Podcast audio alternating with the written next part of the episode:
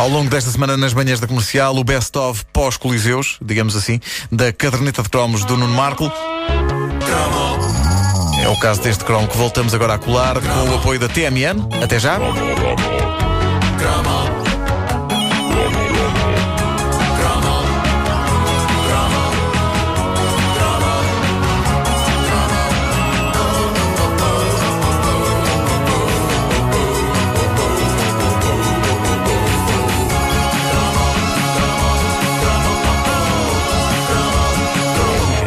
Mais um Natal à porta e com ele, inevitavelmente, o Natal dos Hospitais. Que, de há uns anos para cá, passou a ser plural. Natais É dos Hospitais. Não sei, cada canal tem um. Pá, todos os canais têm, o que assegura pobres doentes. Mas muda o nome. Sim, sim, sim. Mas coitados dos doentes, que entre RTP, TV e SIC não há nenhum hospital do país onde não haja um artista a cantar e seja um desassossego. As pessoas. Oh senhores, eu, Eu tenho que recuperar. Eu sou uma pessoa que está doente e que quer recuperar. E lá está o Tony Carreira aos gritos e não sei o quê. É pá, deixem as pessoas sossegadas. pá. Bom, no nosso tempo de petizes havia um e apenas um Natal dos Hospitais. e Maratona. A temporada natalícia revolvia em torno do Natal dos Hospitais. Era um acontecimento que tinha quase tanta força como a consoada ela própria. E é claro que todos estávamos à espera da atuação do Herman, não é? Que sabiamente a RTP guardava mesmo para o fim do evento, mas eu pessoalmente esperava também outra coisa radicalmente diferente. Sim, meus amigos, está na altura de eu sair do armário, do armário onde se escondem os fãs dessa instituição nacional que dava pelo sonoro nome de Mendes Harmónica Trio. Tu também és um Faz lá, faz lá, harmónica, faz lá. Então. É que é? Fom, fom, fom, fom, fom, fom, fom. Não, mas, mas era, tu, tu, tu, fazes, tu fazes filha, eu faço de pai. Ah, tá bem. Vá. Mas tem que faço Porque, porque o pai, o pai faz a melodia, tu, estavas a fazer o acompanhamento só. Sim, sim, sim. Vá, Então, vá. Faz lá a melodia. Mas isto, isto merece vídeo, isto merece vídeo. Cá está, era isto uma- Só agora ligou o rádio. Vamos É a gravar um minha vídeo. imitação. Vamos fazer um Eu e o. Vasco a imitarmos o menos harmónica trio. Mas falta um. Pois falta, pois falta. Neste caso, uma, que era- eram as filhas que o Pois é, pois é, é verdade. Ah, eh, nunca tinha havido nem voltou a haver nada como este trio lendário. Eu quero acreditar que nunca mais haverá. É daquelas coisas que só acontece uma vez na história do universo. O Mendes Harmónica Trio é como o Big Bang.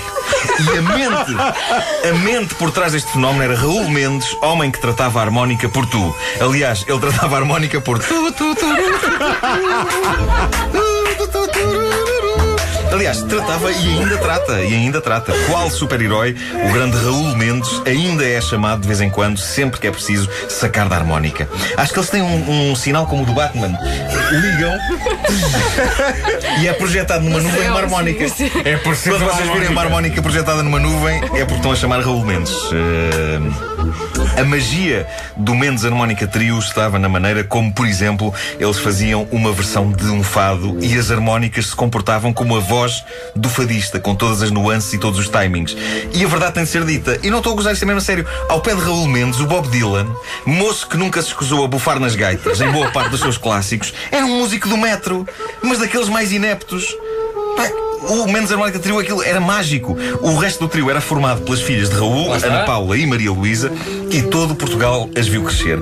Era como se fossem da nossa família. O Mendes Harmónica Trio foi fundado em 1974. Tinham então as duas raparigas Mendes as idades de 11 e 12 anos e a partir daí este trio passou a ser uma presença tão constante na televisão que nós fomos vendo as moças crescer bem como as suas harmónicas. Eu não sei se vocês se lembram, mas elas tocavam verdadeiros pianos de boca. Aquilo era enorme. Era enorme. Eu tenho ideia de ficar espantado porque as harmónicas delas pareciam ter sensivelmente a mesma altura que o pai. Não que a harmónica do pai, mas que o pai todo ele, da cabeça aos pés. E eh, eles estavam os três perfeitamente coordenados, fazendo harmonias que levavam qualquer um ao espaço. Ainda por cima, os discos eram gravados com uma espécie de eco. E aquilo era uma experiência transcendente. A sério, eh, ele era o Phil Spector das, das gaitas. É que a pessoa ouvia aquilo e dizia gaita. Bom, ah, e sim, eu tenho de confessar que, de certa maneira, e quando cresceram, Ana Paula e Maria Luísa foram improváveis sex symbols da música portuguesa. Porque, apesar de quase sempre se apresentarem vestidas com aquilo que pareciam ser reposteiros, Eu não sei quem é que lhes tratava da imagem, provavelmente era o pai, mas, mas qualquer resquício de sex appeal era-lhes totalmente subtraído. O que até se compreende, porque toda a atenção tinha de ir para a música, não é? N- Não para as garotas. Alguém se lembra de alguma peça musical que a Vanessa May tenha tocado no violino dela? Pá, é evidente que não. Tanto podia ser um violino como uma língua da sogra. Bom, ah, já as irmãs Mendes eram austeras, era como se respeitáveis funcionárias públicas acabassem o seu turno na repartição, sacassem das suas gigantescas harmónicas e se transformassem em artistas pop. Foi um grande risco, tendo em conta a natural alarvidade do português, que é uma criatura de brandos costumes, mas com uma mente bastante bruta, pôr duas raparigas a tocar este tipo de instrumento. Na altura, este ar austero resultou em cheio. Hoje em dia, se aparecesse um novo Mendes Harmónica Trio, editoras e agentes não descansariam enquanto não pusessem as duas tocadoras de harmónica a tocar a Júlia Florista em fato de banho. Mas, seja como for, o jovem Petis Markle tinha um certo fascínio pelas tocadoras de harmónica da família Mendes.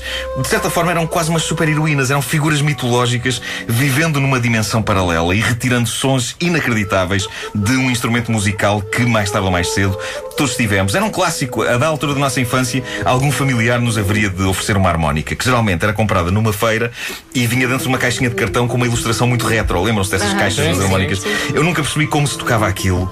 O Mendes Harmónica Trio fazia com que aquilo parecesse fácil, mas para mim aquilo era um instrumento diabólico. Pelo menos numa flauta a pessoa percebe mais ou menos onde estão as notas. Agora, os únicos sons que eu conseguia retirar de uma harmónica eram os da minha pessoa a respirar com ela na boca, que era. Bom, hoje em dia.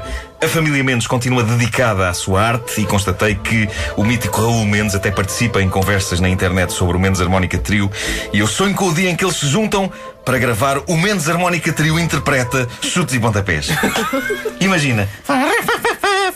Fó, fó, fó, fó, fó. Queres fazer outra vez? Mas como consegues acho- fazer. acho- não, eles podiam gravar era o genérico dos cromos, mas em harmónica. Pois era. Epá, bora pedir. Raul Mendes, se nos está a ouvir, diga qualquer coisa. Vejam lá. Você é um Deus. Queria só dizer isto. É um Deus.